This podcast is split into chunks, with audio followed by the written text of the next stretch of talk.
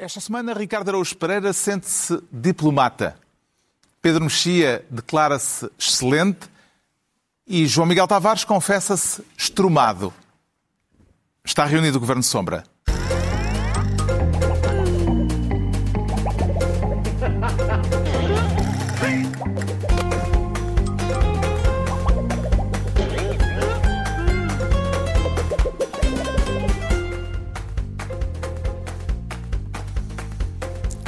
Para viva, sejam bem-vindos. No final da semana em que o Sporting, depois de um jejum de 19 anos, se tornou campeão nacional de futebol e em que a festa dos adeptos esqueceu por uma noite a pandemia.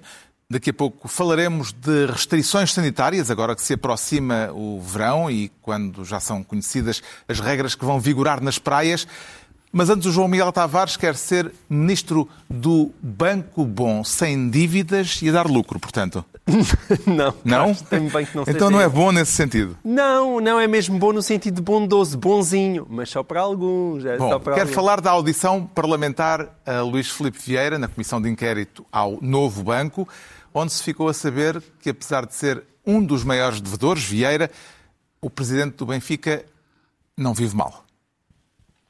Não recebe da Hemosteps, que aliás nunca produziu um cêntimo deste negócio ruinoso no Brasil. A Promovalor não dá lucro desde 2008 e em Não 2012 já tinha sido reestruturada três vezes. Sim. Também não recebe do Benfica por ter um cargo não remunerado e, portanto, eu presumo, a minha pergunta é de que é que vive? Do que é que eu Ah, vivo? E presumo então que viva do seu Olha, património. Vivo, tenho outros negócios, tenho uma boa reforma. Vivo bem. Olha, por acaso agora até ainda, ainda foi, eh, eh, veio uma coisa curiosa, ainda fui reforçada a conta com 2 milhões e tal de euros que eu recebi do fisco. Luís Filipe Vieira com um património que não é só um palheiro, ao contrário do que consta de um documento interno do novo banco, conseguiu perceber, sendo assim, porque é que Vieira não paga o que deve, eh, João Miguel Tavares? Então, em primeiro lugar, porque segundo Vieira, não deve nada. O Vieira afirmou ali que o banco, tudo o que lhe pediu, ah, ele fez e que nunca esteve em cumprimento. Ah, Enfim, ele disse que nunca esteve em- cumprimento na primeira metade da audição, na segunda metade da audição, quando apertado pela Cecília Magalhães, lá admitiu que havia algum incumprimento. E vai Mas- reestruturando, não é? Ele, ele foi reestruturando o seu discurso ao, ao mesmo tempo que falava, mas não é só o seu discurso, infelizmente foi também todo o seu património. E é muito engraçado, porque Luís Filipe Vieira, ele, ele gosta de... Aliás, isso é comum a todas as pessoas que apareceram naquela audição, dizer que não são iguais aos outros. Eu não sou igual àquele, àquele outro que cá esteve. Esse é que era horrível. Agora eu, eu não. E, e, e Luís Filipe Vieira gosta de ter aquela pose de self-made man, de um homem que veio de nada e que eu, eu, eu, eu não sou como os outros, não venho de famílias ricas e até quase que tem gosto em fazer um, um certo ar de bimbo. Mas ele não é um bimbo, ele é uma bimbi. É que é completamente diferente. E ele é uma bimbi porque mistura tudo na sua vida. Tudo, vai tudo lá para dentro. E às tantas ninguém percebe o que é o quê.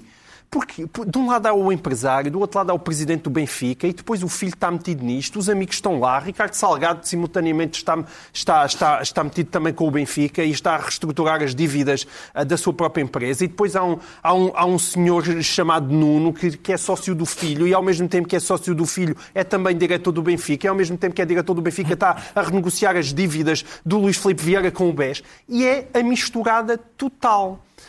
E a mim, eu, eu acho realmente que. Acho que os portugueses que, lá vêm, eh, lá- que estão lá em casa já estão vacinados disto e, e- e estão um pouco imunes. Mas acho que nós temos que encontrar dentro de nós alguma capacidade de indignação. Porque aquilo que se passou naquela audição de Luís Filipe Vieira, ainda por cima com aquela arrogância própria de quem já deu muitas entrevistas na televisão e é presidente do Benfica, que simultaneamente tem aquela posse por ser presidente do Benfica e depois diz que só está ali por ser presidente do Benfica porque senão não estava, que é uma mentira obviamente descarada. Aquilo que ali se passou foi uma vergonha. E eu ouvi com os meus ouvidos que esta terra há de comer Luís Filipe Vieira a assumir que era testa de ferro de Ricardo Salgado. E foi aquilo que aconteceu naquela audição. Acha que era caso para extrair uma certidão ou qualquer coisa do género? Quer dizer, eu não sei se é caso para sair uma certidão, que o problema destas coisas é depois como provar as coisas. Mas e para mim, isto é um bocadinho como Sócrates, basta-me o que ele admitiu. E ele, quando falou de uma empresa chamada Imosteps, o que ele disse foi: Eu tenho uma empresa. Havia uma empresa que era do, do, do, banco, do Grupo Espírito Santo, e o Ricardo Salgado chegou ao pé de mim e disse: Olha, toma lá aqui esta empresa, resolve os problemas que nós temos no Brasil Brasil, porque nós temos lá uns terrenos que não dá para construir, e depois devolve-me a empresa. E foi isso que, e foi isso que Luís Filipe Vieira... A empresa que nunca deu qualquer ele, provento. Não, mas não, não, não. Ele, Luís Filipe Vieira chegou lá e disse assim: não, eu, eu consegui convencer o prefeito do Rio de Janeiro a trocar-me aqueles terrenos que eu não podia construir por outros que, onde eu podia construir, não explicou como é que conseguiu fazer esse milagre, uh, uh, foi pena. Só que depois caiu o BES e eu estava no meio desse processo, portanto não tive tempo de, de, de devolver esta empresa a Ricardo Salgado. De onde fiquei com 50 e tal mil, milhões de euros que ele também não pagou. E, e eu, eu ter uma, uma audição onde está Luís Filipe Vieira a dizer eu fui um dos testas de ferro de Ricardo Salgado, a mim faz-me alguma confusão. A audição parlamentar durou mais de quatro horas, mas nem mesmo assim houve resposta para uma pergunta do deputado João Coutinho de Figueiredo, uma pergunta que deu, que deu que falar. Nesta segunda ronda, aproveitar para fazer a segunda pergunta que os portugueses mais querem saber. Sendo que, obviamente, a primeira é como é que se gasta 100 milhões de euros numa época e se fica em terceiro. O deputado da Iniciativa Liberal com gracejo na audição parlamentar ao presidente do Benfica, que caiu mal entre adeptos de outros clubes. Gostaria de ter visto respondida esta pergunta, Ricardo Araújo Pereira. Gostava, eu, estas comissões de inquérito eh, dão-me muita matéria-prima para trabalhar, são, muito, são, são sempre um forró-bodó muito festivo, um, mas de facto, eu pessoalmente tinha, teria mais interesse numa, não numa comissão parlamentar de inquérito, mas numa comissão clubística de inquérito. Eu acho que este tipo de pergunta precisava de ser colocada a Luís Filipe Vieira já há muito tempo, até porque são aqui quando estamos a falar destes 100 milhões, são mesmo 100 milhões. Se o Benfica os pediu emprestados, tem mesmo que os pagar, não é como os outros milhões de que se fala nestas comissões de inquérito. Estes são mesmo dinheiro, não, não dá para reestruturar, o Benfica vai mesmo ter de pagar este dinheiro se, se o pediu emprestado. E, portanto, hum, tenho interesse... Então vê com, é como, como, hierarquia... vê como oportuna a pergunta não, não, não. Neste também... contexto? Não, não vejo como oportuna. É só... Eu, eu... A minha questão é a seguinte: na minha hierarquia de interesse, eu estou mais interessado no Benfica do que no BES. Eu no BES já perdi o interesse há muito tempo. É, é só, o meu interesse no BES é o mesmo que tenho nos 5 minutos finais nos restaurantes, que é era a conta, se faz favor. Eu já percebi que é esse, a questão vai ser essa, não é? Agora, eh, realmente, a resposta a esta pergunta interessava-me saber. Acho mal que tenha sido colocada naquela sede, porque, como o João Miguel disse, Uh, não é verdade, que, é, ao contrário do que o presidente do Benfica disse, do, do, que, aliás, do que o empresário Luís Filipe Vieira disse, ele não está ali por ser presidente do Benfica. Recordo que já várias pessoas passaram por esta comissão de inquérito e ou eu estou muito distraído ou nenhuma delas era presidente do Benfica. Portanto, o que se passa é quem está a dever milhões, às vezes dezenas ou centenas de milhões, vai a esta comissão de inquérito, independentemente de ser presidente de clubes. Justamente, apesar de ter sido chamada à comissão parlamentar eh, eh, de inquérito o presidente da empresa devedora Promo ao Valor, Luís Felipe Vieira, fez questão de se apresentar no papel de dirigente desportivo e com bicadas para alguns rivais. Há hoje clubes em Portugal que se calhar gostava de ver aqui também, ainda não estão cá. E são os milhões. E não sei se já estão perdoados ou não. Ah, Sr. Luís Ferreira, eu, eu não estou aqui a fazer perguntas sobre o Benfica. Eu perguntei. Não perguntou sobre... diretamente. Não, perguntei diretamente, diretamente, sobre uma situação. Financeiros. Sobre uma situação em que no mesmo ano o novo banco vende os 8% que tinha na Benfica SAD, curiosamente, a José António dos Santos, que era seu sócio. E, ao mesmo tempo, o Sr. Luís Filipe Vieira está a negociar com o novo banco as suas dívidas particulares, a sua empresa, de... oh, com oh, o seu vice-presidente oh, oh, oh envolvido. e, portanto, nós temos que questionar, precisamente para lhe dar a oportunidade de esclarecer, como é que explica esta coincidência no mesmo ano de passar isto tudo? E se falava com as mesmas pessoas dentro do banco? Deputado, não vamos por esse caminho, que isso é como uma ofensa que o senhor está-me a fazer eu não vou por esse caminho. O senhor está a levantar só suspeições. Diga-me lá o que é que tem que determinar de si, ou o que é que tem de provas que isso seja assim. Então pensou, pensou. Olha, por causa de nós pensarmos às vezes coisas estranhas, é que andamos todos ao contrário. Então. Olha, ó, ó, Sr. Presidente, deixe-me só também dizer uma coisa, já agora. Eu tenho a noção exata que estou aqui por ser Presidente do Benfica, senão não estava cá. Tenho essa noção exata. Bastou ver o aparato que eu vi hoje todo, comunicação Sr. social. Sr. Luís Filipe Vieira, o que Tenho está- certeza. se passou lá fora não nos interessa absolutamente nada. Tenho a certeza e que dizer, já estou e diz- aqui. Dizer-lhe o seguinte, para mantermos a disciplina desta audição. O senhor não está aqui por causa do Benfica. Relativamente a nós, O cartão amarelo do presidente da Comissão Parlamentar de Inquérito ao empresário devedor que quis situar a conversa no âmbito desportivo. Será justo dizer, Ricardo Araújo Pereira, que Vieira tentou esconder-se atrás do emblema do Benfica? Quantas vezes é que eu já disse isto aqui, Carlos? A, a águia realmente tem costas largas, abre, abre as asas e aquilo é, é possível uma pessoa esconder-se lá atrás. Aquela frase, há outros clubes que eu gostava de ver aqui também. Como assim também? O Benfica não está ali. Exato. O Benfica não está ali, por isso outros clubes não vão lá também na medida em que o Benfica não está, não é? Ta- Também não se aplica. Eu acho, aquilo é importante não esquecer que aquilo são representantes do povo, são pessoas que a gente elegeu para estarem ali a fazer perguntas àquele, àquele senhor que está ali na qualidade de empresário que deve milhões. Ahm, e, portanto, é, quer dizer, o que é eh, surpreendente, só- aliás, já não é surpreendente, porque já, já vimos demasiadas destas comissões de inquérito, mas é a calma, calma aí. Não, isto estou a dever, vamos lá ver. Isto, com, com tempo, eu gosto dessa. Há uma atitude, repare, é, é uma atitude que a maior parte das pessoas não consegue ter, não é? Quem deve 50 mil euros não consegue ter a atitude, calma, isto com jeito tudo se paga. Quem deve 50 milhões, pelos vistos, consegue. É, é possível que o, o Luís Filipe Vieira seja um leitor atento de Rabelais, porque o, o Panurgo, a certa altura do Pantagruel, eu acho que já falámos disso aqui, o Panurgo diz que a melhor maneira de viver é cheio de dívidas. Cheio de dívidas é a melhor maneira de, de- de- de viver, porque os credores rezam pela nossa saúde todos os dias, tentam arranjar-nos trabalho, pelos vistos tentam comprar as nossas dívidas para ver se a gente... Não se... E, portanto, é, é de facto... Estás a chamar Panurgo. Estou a chamar Panurgo, sim.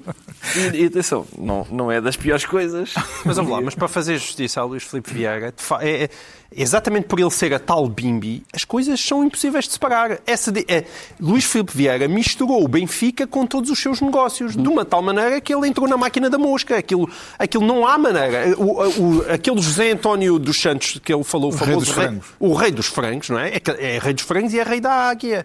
Porque ele é simultaneamente um grande amigo de, de Luís Filipe Vieira, é ah, Acionista. av- a- acionista da SAD, é avalista de, de Luís Filipe Vieira, é sócio de Luís Filipe Vieira e, pelos vistos, também aparece para lhe comprar, como, como apareceu para comprar a Imosteps, ou seja, compra antigas empresas de Vieira. E só não vendeu as ações que tinha no Benfica com um lucro da- de, De 10 milhões, porque a CMVM não porque a deixou. CMVM não deixou. Será inevitável, Pedro Mexia, vermos uma audição parlamentar com esta gravidade acabar eh, contaminada de uma forma ou de outra por uma certa clubite? Bem, há dois tipos de clubite. Há a clubite irrelevante, como a piada falhada do Coutinho de Figueiredo, eh, que é, que é simplesmente deslocada, mas não tem importância nenhuma. Ah, e, e o facto de, mais uma vez, a, a- a estratégia de Luís Filipe Vieira ser jogar nessa confusão. Nós falámos aqui várias vezes, desde o início que- em que ele apareceu, ligado a estas questões do novo banco, e houve uma, uma, uma vez em particular que falámos de um assunto que, mais uma vez, se desdobra ah, em outros exemplos, que era saber quem era o advogado dele ou quem era o advogado do Benfica. Lembram-se dessa? Sim, sim. Ah, ah, Certo, certo. e, portanto, isso não acontece uma vez, nem acontece por acaso. Uma e outra vez, nós não, não só nas explicações que ele dá, mas nas, nas investigações que se fazem, essa fronteira entre sócios, amigos, clube, negócios privados, é uma coisa absolutamente opaca. E por isso, nesse sentido, eu concordo com o que o João Miguel disse com, a- com as semelhanças com, com, com o Sócrates, é o que nós sabemos já é suficientemente grave. Porque isso nós sabemos que essa confusão, opacidade existe, eh, nós já sabemos. E depois a jogada das elites que ele está sob escrutínio por não ser das elites. Se é esse o critério, houve muitas pessoas que ali passaram e que foram muito apertadas e bem pelos deputados que, em termos classistas, e fazem parte das elites. Portanto, essa conversa é totalmente fugir com o rabo à seringa. Não se trata disso. Houve ali pessoas eh, das elites que soaram as estupinhas e aliás, também não saíram nada bem. Entregamos ao João Miguel Tavares a pasta de Ministro do Banco Bom. Quanto ao Ricardo Araújo Pereira, quer ser desta vez Ministro das Raquetes. Vai levá-las para a praia este ano, Oh, Ricardo Araújo Carlos, Pereira? as raquetes ganharam uma dignidade súbita que eu acho que merece tutela ministerial. Não vou levar as raquetes para a praia Quero porque, falar das pelos vistos, restrições sanitárias eh, impostas aos veraneantes por causa da pandemia. Como é que vai ficar o bronzeado dos portugueses obrigados a ir para a, para a praia de máscara? De máscara, atenção, para ser justo, ao que me Na parece, praia podem estar sem na máscara. praia podem estar sem mas- máscara, mas nos acessos à praia, no acesso à praia têm de, têm de manter a máscara. Não sei em que momento, talvez só quando, na altura de deitar na toalha, se calhar então tirar a máscara. E, e há outra coisa que foi, que é daí o, o, digamos, o nome deste útil ministério, que é jogar às raquetes também não é possível. Na praia é possível, é, é- é- as pessoas, a regra é um metro e meio de distância entre cada toalha. Ahm, jogar às raquetes não se pode. Eu não sei se há gente que joga a menos de um metro e meio de raquetes, mas se joga não devia ser multado pela polícia, devia ser pela Federação de Ténis. Porque realmente não estão a jogar como deve ser. Esta, isto parece-me uma lei que eu diria que não vai ser cumprida rigorosamente. Não estou a ver, sinceramente, eu não estou a ver quem são os Mas haverá da... precedentes que nos façam imaginar que há disposições dessas que não são cumpridas com rigor? Talvez, talvez esta semana tenha Há uma havido- um- certa ironia no facto de termos tido conhecimento destas regras precisamente na semana em que milhares de pessoas eh, se borrifaram eh, para as regras para celebrar o título Atenção, de campeão do Sporting. Borrifaram-se bastante previsivelmente. E o que é que correu mal em Alvalade? Em Alvalade correu Em tudo bem. Alvalade- Eles ganharam o jogo e foram campeões. correu tudo bem e é natural. Eu não sei, não sei se vocês ficaram surpreendidos, mas ah, para já um clube que é campeão, normalmente os adeptos ficam eufóricos e festejam. Quando esteve quase 20 anos sem ser campeão, em princípio a euforia é bastante previsível. Mas era inevitável?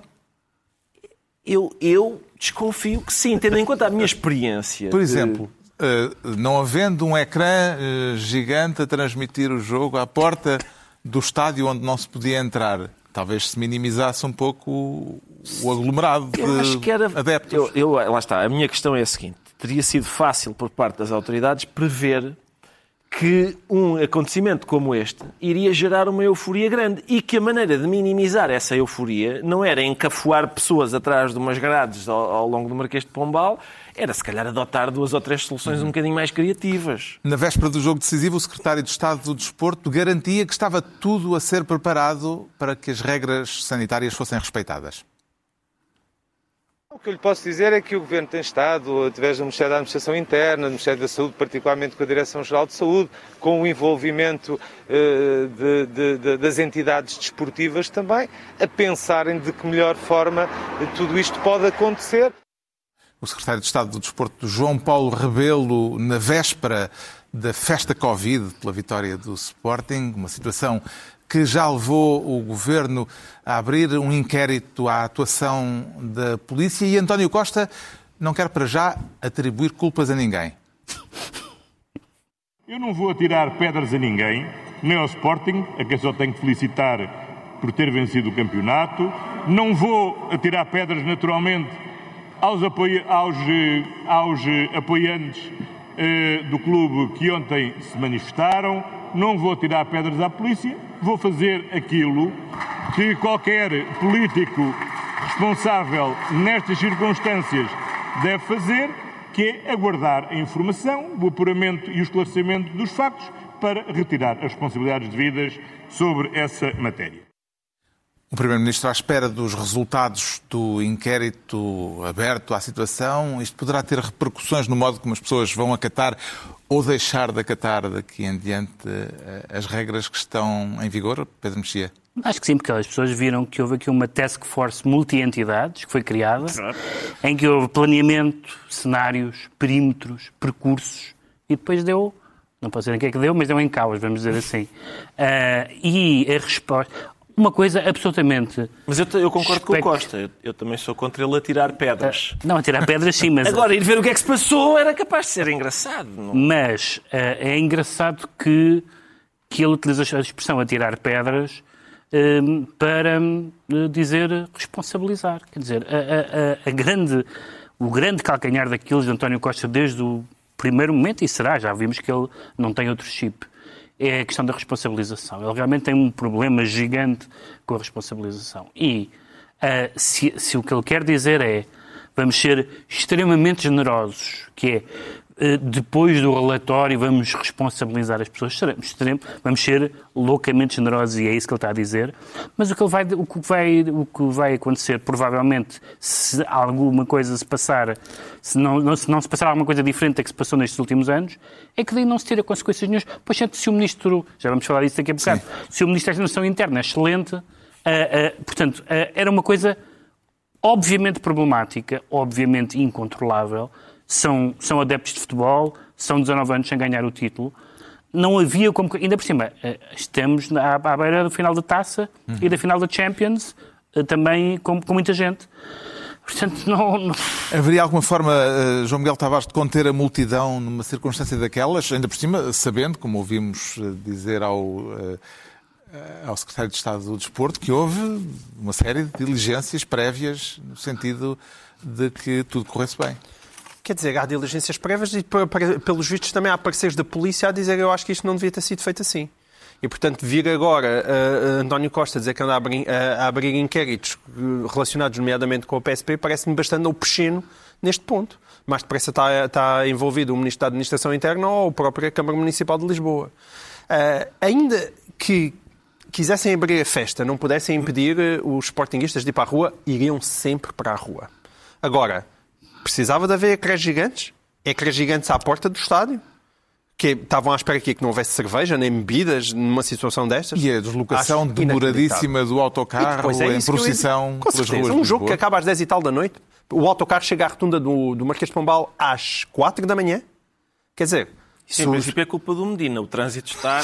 está uma desgraça. Quer dizer, e, e eu, eu, se fosse de joelhos, uh, mesmo alguém muito devoto do Sporting, se fosse de joelhos desde Alvalade até ao Marquês, demorava menos de 5 horas. Foi o que demorou aquele autocarro. E, portanto, quer dizer, as 5 horas do autocarro são inexplicáveis, os ecrãs gigantes são inexplicáveis e isso como é que se explica? Uhum. Com uma falta de planeamento assustadora. Entretanto, foi decidido que a última jornada eh, de futebol vai ter eh, público nas bancadas, quase em simultâneo, soubemos isto, quase em simultâneo com o anúncio de que a final da Champions vai ser jogada no Porto. Vê aqui alguma relação de causa e efeito? Não, acho que não vejo nenhuma relação de causa e efeito. Vejo só uma relação de lógica, que é a partir do momento que aquilo é permitido, quer dizer, eu não, eu não sei o que é que deixa de ser permitido. Não sei do que é que deixa de ser permitido. É evidente que, e se calhar até seria, teria sido melhor. Se comparar, é melhor ter ecrãs gigantes à porta ou era melhor os adeptos estarem dentro dos estádios controlados com não sei quantas cadeiras de distância? Eu diria, bom, para, para ter aquilo, mais valia ter os adeptos lá dentro.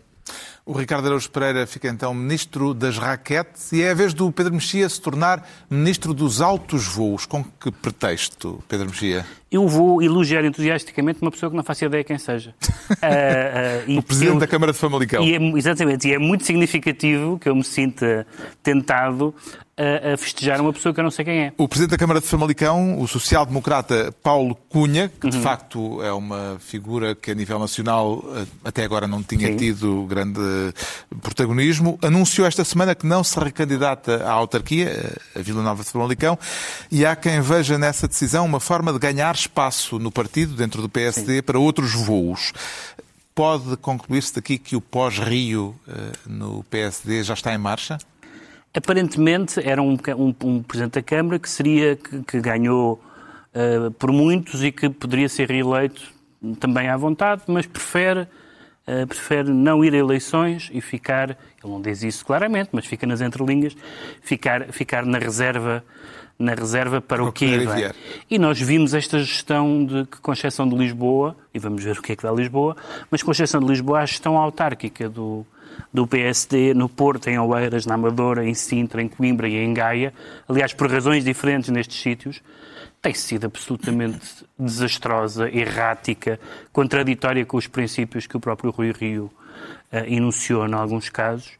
E, portanto, eu quando ouvi dizer que havia este senhor, depois falei com algumas pessoas de Famalicão que me disseram bem dele, e eu não tenho opinião, mas eu, lembrei-me imediatamente uma, de um vídeo que correu no princípio do confinamento, que era um senhor a quem perguntavam prefere passar o confinamento, hipótese A, com a mulher e os filhos, ou hipótese B? Ele diz B, B, antes de, antes de ouvir. E aqui é Rui Rio, A ou B, B, B. E, portanto, não sei quem é, Paulo Cunha. Paulo Cunha. Paulo Cunha. Não sei quem é Paulo Cunha, mas tenho a Foi convic- apoiante de, Luís, de, de, de Luís Montenegro. Mas tenho a nas convicção que é o melhor líder do PSD que Rui Rio. Haverá no PSD gente a desejar que as autárquicas corram mal para poder eh, fazer a folha a Rui Rio, João Miguel Tavares? Epá, eu acho que são acima de dois terços, dava para fazer revisão constitucional. Ahm, acho que sim. E, e pelo andar da carruagem, aliás, o próprio Presidente da República já avisou que havia congressos no CDS e no PSD depois destas autárquicas. E acho que pode ser um momento decisivo. Eu, neste momento, acho mais provável que Rui Rio caia depois das autárquicas do que outra coisa. Ahm, precisaria de ter. Qual é um- a fasquia? Não, Há alguma fasquia ele evidente? pro- Não, ele nunca definiu exatamente qual é a fasquia, não é? Ah, mas disse que iria ser exigente consigo próprio. As últimas autárquicas já foram trágicas para o PSD. Portanto, agora não podem ser, quer dizer, presumivelmente não não, sei. serão mais trágicas, serão até não eh, sei. melhores Não, do que as Se não anteriores. recuperarem nada, Quer dizer, se não recuperarem nada, ou quer dizer, será- vão, se forem perder tudo, não é? As principais cidades, se as perderem todas, se Lisboa for uma tragédia, com a expectativa que existe, não, eu acho que, que, que Rui Rio acaba por não ter capacidade de se aguentar no lugar. Entretanto, também esta semana foi anunciada a candidatura à Câmara da Figueira da Foz como independente de Pedro Santana Lopes. Eh, como é que vê este regresso, Ricardo Araújo Pereira? Mas bem, porque moro na área metropolitana de Lisboa, Carlos. Mas eh, atenção, é é o que, o que me dizem. Ele eu avisou sei. sempre que ia andar por aí. Ia dar por portanto, aí, sim. Mas eu, eu não sei, não faço ideia como é que foi o trabalho de Santana Lopes na, na Figueira da Foz. Provavelmente vamos saber, tendo em conta os resultados eleitorais, não é? Se provavelmente as pessoas se, se apreciaram, votarão num sentido, se não apreciaram, votarão noutro. O que me dizem é que houve um, um grande investimento na zona da Figueira da Foz, essa é a parte positiva. E a parte negativa foi que, que ainda hoje se está a pagar o investimento. e, portanto, isso... Agora, diga-se em defesa de Santana Lopes que eu não percebo o que é que... eh, o- o- realmente, eu- houve ali um momento em que se- não se percebeu bem se o, se o PSD ia ele recrutá-lo, se não. Eu não percebo... volta do PSD. eh, portanto, a postura do PSD é Susana Garcia sem dúvida, Isaltino talvez, Santana Lopes nem pensar. Exaltino não, já não. Eu, eu sei, sei, mas houve ali um momento em que era Hesitaram, talvez. hesitaram, sim. E eu Estás não- a tentar, dizer, tens dificuldades em perceber qual é o rumo não, a, do... minha, a minha hierarquia, sim, a minha hierarquia talvez não Pessoas fosse ligadas esta. ao futebol, eh, não sei bem. Se- Exato. Eu acho que Ninguém. o rumo é a Rui Rio irrita-o, não irrita, gosta dele, não gosta dele. É o olho, não Mas é? está, eh, Rui Rio já está com um certo cheirinho a mesmo passado o prazo. Nota-se isso, até na sua própria estamina tem bem. Acho que ele, ele Mexia- já está a toa- eh, o Rui Rio está prestes a, a tirar a toalha ao chão, tem bem. O Pedro Mexia fica assim ministro dos altos voos e estão entregues as pastas ministeriais por esta semana. Altura agora para sabermos porque é que o João Miguel Tavares se declara estrumado. O que é que lhe serve de fertilizante para este estado de espírito, João Miguel Tavares? Infelizmente o que me serve de fertilizante foram as redes sociais, o que aqui os meus caros amigos ó, do lado não, não frequentam e não sabem o que perdem, porque passam-se lá coisas bem Sabemos, sabemos, por isso é que não, Mas o estrume é que não fertiliza, não é? O estrume fertiliza e, e, enfim, também mais uma vez a boca de João Galamba fertilizou o nosso debate. público. Justamente, Eu quero escrevi falar... sobre isso. Eu escrevi sobre porque é que se precipitaram para concluir que era um insulto. E, o, estrume, o estrume é... Se falares com um agricultor, ele tem muito É apreço é pelo bom. estrume. Faz florescer e... O João Miguel É, Tavares quer falar do tweet que o secretário de Estado da Energia, João Galamba, escreveu e depois apagou a respeito de um programa de informação da RTP. eh, Que grau de gravidade é que atribui eh, a este episódio? Eu atribuo um grau de gravidade bastante elevado porque há um histórico. Há um histórico. Há um histórico no PS há um histórico em João Galamba. Portanto, estas coisas Também não há um histórico neste governo. Há um, e há um histórico também neste governo. Estas coisas não podem continuar a ser ditas e a de seguida desvalorizadas. É porque o, a respo- aquilo, aquilo que ele apagou, não é? E que foi uma resposta a uma provocação, o post, vale, vale a pena fazer uma breve análise sintática, porque o post começa a dizer lamento, mas estrume só mesmo essa coisa asquerosa que quer ser considerada um programa de informação. E aqui o sujeito da frase é o programa Sexta às Nove. É aquilo que ele se está a referir, não é? Mas a seguir vem, é a segunda frase, mas gosta desse caso psicanalítico em busca da sua expiação moral, bom proveito. E aqui ele já não está a falar do programa Sexta às Nove. Está a falar especificamente de Sandra Felgueiras, que supostamente o, o problema psicanalítico tem a ver com a sua mãe, a história toda de Fátima Felgueiras. Portanto, esta, este balanço de sujeito entre a primeira parte da frase e a mais segunda parte do que eu, eu frase- não apanhei, eu não apanhei essa parte. não isto tinha significa apanhado, não. que aquilo que está na cabeça de, de- de João Galamba é que o estrume não é necessariamente o sexto às nove. E, portanto, esta frase é de facto uma frase de uma enorme gravidade que não passa só porque o senhor decide acabá-la. Atenção, isto era a minha coisa favorita na escola, era a Sim. interpretação e análise de Close reading. Só, exatamente, só não eram textos de, de João Galamba. Era, era- infelizmente eram E também não esperavas que, o- que o João Miguel viesse Roland Barthes, não é? Mas, mas olha, mas gostei muito, gostei Gostaste? muito. Não, mas é Abriste-me novas perspectivas. Mas e depois ainda tens mais uma análise bartesiana que foi a do Primeiro-Ministro. Ah, sim. Eu, Sim, eh, sim, sim, questionado sobre o caso do tweet no Parlamento, o Primeiro-Ministro reconhece que Galamba se excedeu e que em certas situações o remédio é roer as unhas.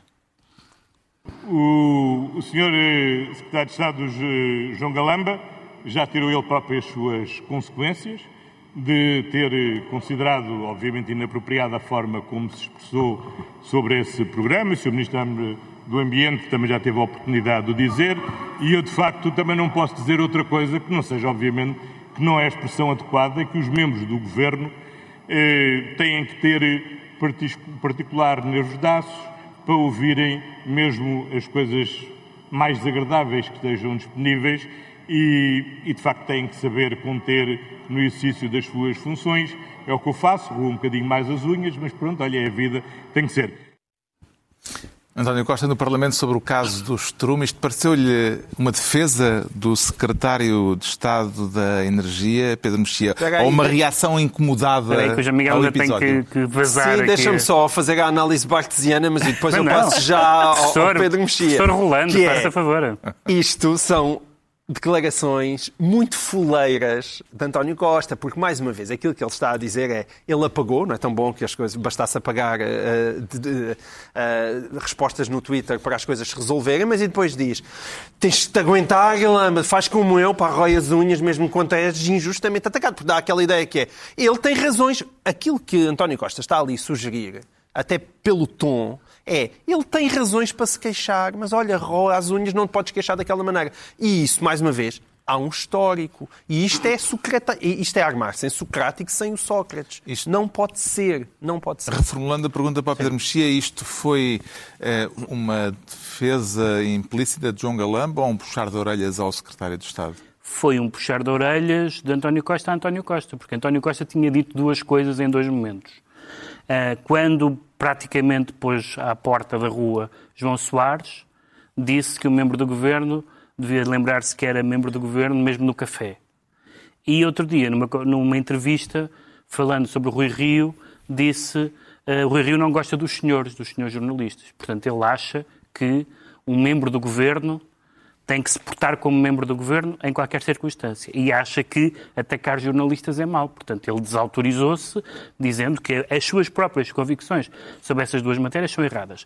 Mas a questão aqui não é tanto saber se os membros do governo eh, eh, devem ou não ser sempre membros do governo. É que nós sabemos, seja no governo, seja noutras eh, áreas da sociedade, que as pessoas das redes sociais estão sempre nas redes sociais. Que há um modo de estar particular, talvez não em algumas pessoas esta mesa, que são muito mais encantadoras em pessoa, mas em geral as pessoas transportam a sua persona, que pode ser uma persona, algumas pessoas não têm nada a ver. Eu conheço algumas pessoas que são muito diferentes na- nas redes e, e- e pessoalmente. E, portanto, essa ideia de que, de, que se, se pode, de que se pode transitar, nomeadamente entre o Twitter e o governo, mantendo o mesmo registro, a mesma linguagem, é muito problemática. Sendo que as pessoas que gostam e que não gostam de João Galamba e de outras, e de outras figuras à esquerda e à direita parecidas, gostam e não gostam pelas mesmas razões. Umas chamam a este tipo de linguagem ou de atitude frontalidade, coragem, e outras chamam a criação, arrogância. Mas são as mesmas coisas que as pessoas valorizam. E uma última, e uma última nota tem a ver com a questão da agressividade. A agressividade faz parte da política. Fala-se, aliás, em combate político, e, e, as pessoas estão ali no Parlamento e no, no, Governo, mas em particular no Parlamento, para não andarem uh, aos tiros na rua, não é? Uh, entre outras coisas. Mas há uma agressividade do substantivo e há uma agressividade do adjetivo. Nós vimos, aliás, vimos por acaso imagens neste programa, do que é a agressividade, por exemplo, de Mariana Mortágua, que é uma agressividade substantiva, de fazer perguntas, por exemplo, de encostar as pessoas à parede. Isso tem todo o lugar. Agora, uh, os adjetivos têm muita graça no Twitter, têm muita graça no, na, na, na, na, prosa jornalística, nas polémicas. Não tem muito interesse no governo, honestamente. Entretanto, foi criado uh, no Twitter o hashtag Strumgate, uh, e a autora do Neologismo, que é uma investigadora do Instituto de Ciências Sociais, uh, diz que o governo devia definir para os seus membros regras para a utilização das redes sociais. Quer dar o seu contributo para esse código de conduta, Ricardo Araújo Sim, sim. É, regra número um. É pá, não usem Fim.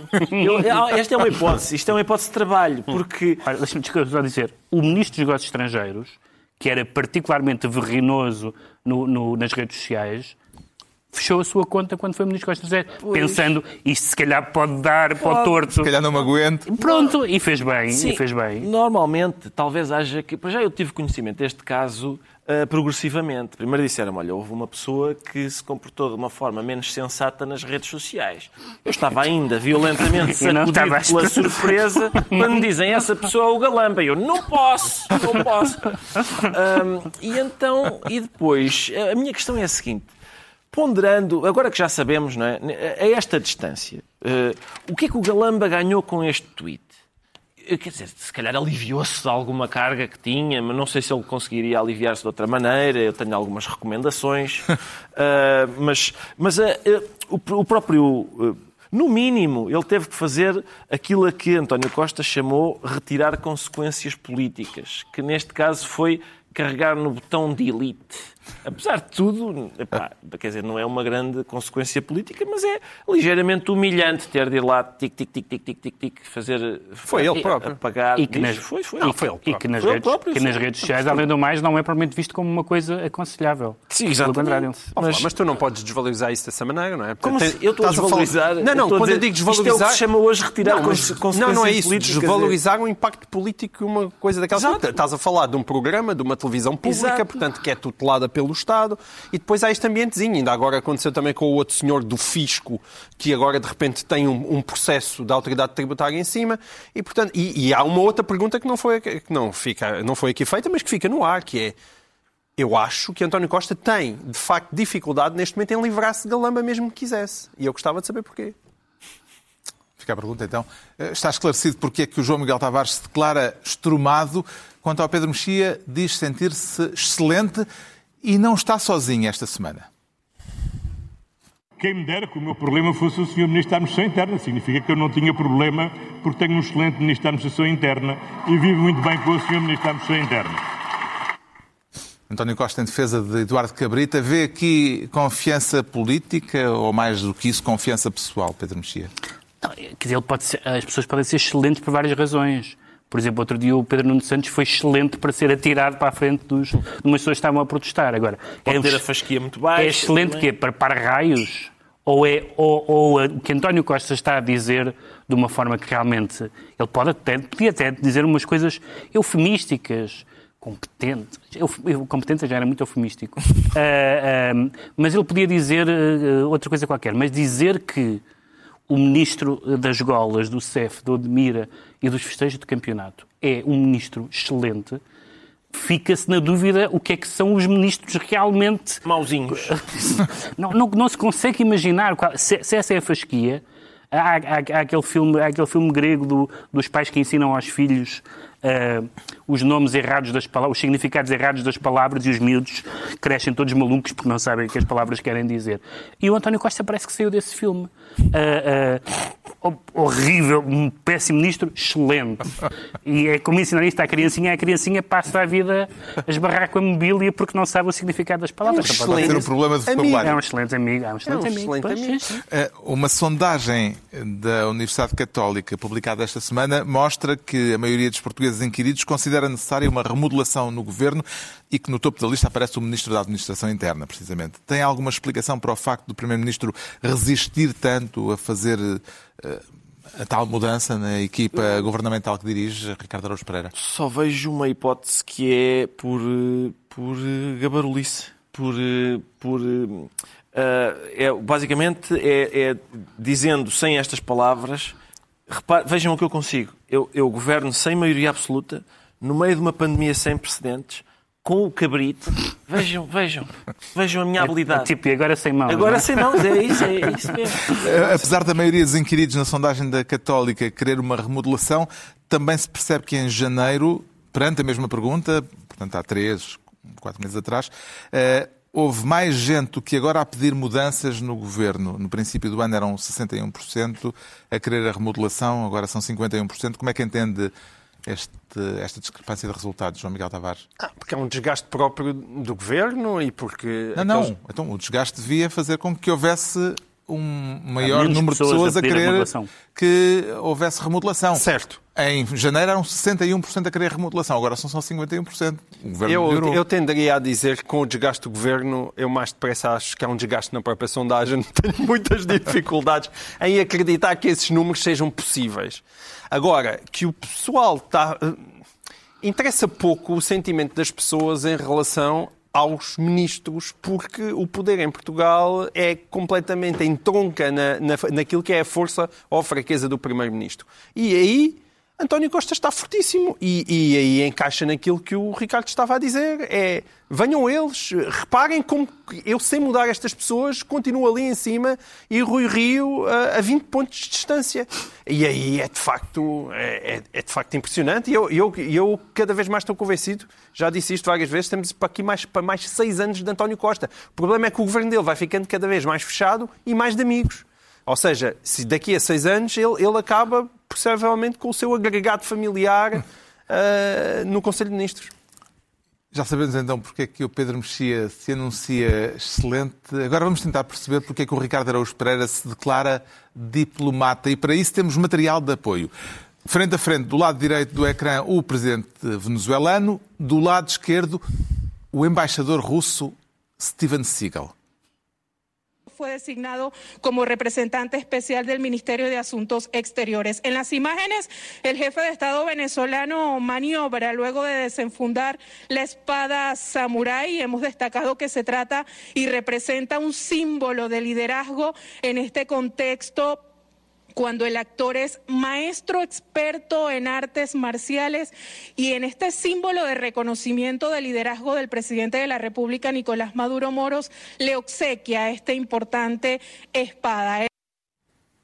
Diplomacia ao mais alto nível. Foi a alegria de ter contracenado com Steven Seagal que o levou a trazer-nos este momento, Ricardo Araújo Pereira. Há aqui um, um prestígio inaugural, que é a primeira vez que eu contracenei num sketch com um senhor que participou numa cimeira. Acho que não é, não é frequente, mas eu queria só, eu, eu queria só fazer a descrição do momento, que é o embaixador russo, que é um ator americano de quinta categoria, ensina o presidente venezuelano, que é um lunático que vê o espírito do seu antecessor num passarinho, Pajarito chiquitito. a manejar uma espada samurai. É só fazer esta descrição e recordar aqueles tempos que eram.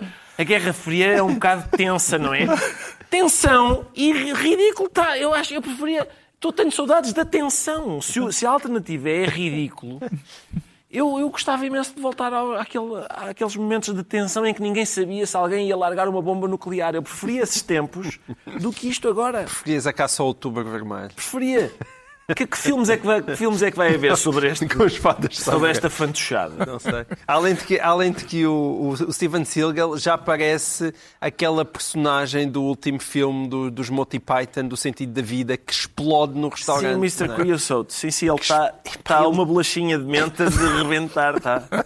Isso é Se a body espada- shaming. Se a é, espada não pica, se pode. se aquela espada, Deixem se a ponta da, paz, se a ponta, não, não, vá, se a ponta daquela espada toca na pança de Steven Seagal, eu acho que se sujava todo o palácio da Bom, Venezuela. e com isto está na altura dos livros e eu trago esta semana o novo livro da romancista inglesa Zadie Smith, que não é um romance, é um volume de crónicas e ensaios publicados em jornais e revistas ao longo dos últimos anos. Chama-se Sinta-se Livre e é um conjunto variado, eclético, bastante livre, de facto, em que há textos sobre obras de outros escritores, sobre pintura, sobre música, mas também sobre questões políticas e sociais, como o Brexit ou o Facebook, sempre num tom filtrado por uma perspectiva muito pessoal e, em grande medida, autobiográfica, onde a voz eh, da escritora está permanentemente presente. Para quem gosta dos romances da autora, eu gosto, e da inteligência que se percebe neles, este conjunto de textos mostra como também fora da ficção,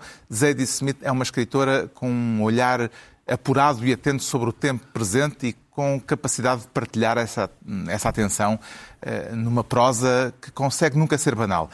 Sinta-se livre de Zadie Smith, a edição é da Don Quixote. O João Miguel Tavares sugere esta semana dois livros com bonecos. Dois livros com bonecos, mas seja com bonecos ou sem bonecos, leiam porque vale muito a pena e é daqueles que é dos, eh, não diga dos 7 aos 77, mas ali dos 12 aos 90, ahm, e, que é a Quinta dos Animais eh, de George Orwell, um dos, um dos livros muito importantes do século XX. O Orwell morreu em 1950 e, portanto, durante os 70 anos seguintes, os seus direitos de autor são protegidos e, portanto, é a família que, que, que detém esses direitos, mas a partir daí é bar aberto. Isso significa que 70 mais 50, a partir de 2021, foi esta loucura. E então Orwell enche as prateleiras de todas as, as livrarias, mas também há piores coisas a acontecer neste mundo. Ah, há já 50 edições da Quinta dos Animais, não são 50, mas se calhar perto de uma dezena serão. Aqui, aliás, a Cavalo de Ferro aproveitou para fazer esta excelente ah, piada ah, ah, aqui na, na sua cinta, que foi todas as edições de A Quinta dos Animais são iguais, mas esta é mais igual do que as outras. E, portanto, esta tem, tem além de dois prefácios bastante importantes, tem as, as ilustrações do Ralph Steadman, que é um, um- que é um que ainda está vivo, é um excelente ilustrador britânico. E esta aqui é mesmo banda desenhada, é A Quinta dos Animais em BD por um... Por um ah, por um ah, ilustrador brasileiro chamado Odir, seja de uma forma ou de outra, leiam porque vale. E agora já se institucionalizou que é o- a Quinta dos Animais e não o Triunfo dos Porcos. Triunfo dos Porcos, é verdade, quando- ainda tenho lá uma o edição li antiga há muitos o anos. Porcos. O Pedro Mexia traz poesia italiana. Sim, um livro do Cesare Pavese, muito conhecido como ficcionista e também como diarista e um poeta ocasional, só publicou dois livros, um em vida e outro póstumo, com este título que dispõe bem, Virá a morte e terá os teus olhos. A, traduzir, a tradução do Rui Caeiro, que já tinha traduzido boa parte destes poemas e com uns poemas adicionais traduzidos pelo eh, Rui Miguel Ribeiro, uma edição das edições do, do Saguão, e, e são poemas, ele, ele tinha escrito uns poemas mais ou menos, digamos, narrativos, que publicou em vida, e estes poemas são dois conjuntos de poemas da sua desgraçada vida amorosa, eh, um por uma mulher, a primeira eh, com a propósito de uma mulher italiana e a segunda a propósito, como uma pessoa que tem uma vida amorosa desgraçada, ap- apaixonou-se por uma atriz de Hollywood, que acaba sempre bem, e portanto o livro saiu postumamente porque ele não ficou para ver. E é um poeta que tem um dos títulos mais verdadeiros da história da poesia. Trabalhar cansa. Trabalhar cansa. O outro livro de poemas dele chama-se Trabalhar cansa, justamente. Sucinto e, e Não rigoroso. O Ricardo Araújo Pereira traz um livro de um de uma pessoa a quem eu devo muito, devo dizer. Eh, Eu um, também. um antigo professor meu. E eh, antigo professor meu. Na escola secundária. E, E a mim na universidade, sim, exatamente. Ele, o- aliás, eu li o Orwell por causa do professor Adérito Tavares. Foi ele que nos Tavares. Olha que pôs a que ler o, coisas o calham. Orwell. Já, Muito já viram? O professor, foi- o professor Adérito Tavares foi meu professor na universidade. Notava-se que já tinha sido professor do Carlos Vaz Marques no Liceu, porque o homem já vinha meio exasperado. Uh, por acaso não vinha. Vinha, vinha, muito, vinha muito simpático, aliás. E Com vinha, imenso sentido de humor. E vinha, exato, e vinha com vontade de. Este livro é, é uma. chama-se Outra História, Outras Histórias. Um, fala de história, evidentemente, fala de alguns aspectos, uh, digamos, uh, desconhecidos de factos históricos. E há, há várias.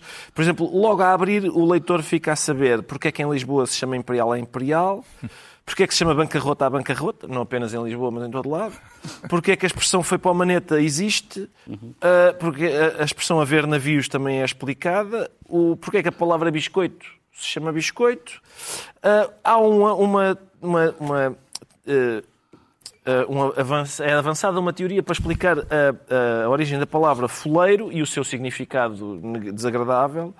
E, também para a expressão andar com o credo na boca, a relação da palavra patavina com a cidade italiana de Pádua e a expressão sete quintas, estar nas suas sete quintas. E dar às, só... dar às de Vila Diogo, é uma das que me entrega mais. Por acaso, não sei, ainda não, se calhar ainda tem até ao fim, eu, eu ainda vou a três quartos, talvez. Mas, hum, mas já há várias outras, várias outras, outras curiosidades uh, interessantes no livro. Os capítulos fazem-me lembrar as aulas do professor Adérito Tavares, porque Uh, são uma conversa que às vezes começa em Zeca Afonso e vai parar a Che Guevara e, portanto, são... Uh, é, é... não é um percurso assim. Apesar de tudo, atravessa-se um oceano e. Outras histórias. Não é um grande caminho. Mas... Outra história, outras histórias de Adério Tavar, curiosidades eh, históricas saborosas. Está concluída mais uma reunião semanal, dois a oito dias, à mesma hora, novo Governo de Sombra. Pedro Mexias, João Miguel Tavares e Ricardo Araújo Pereira.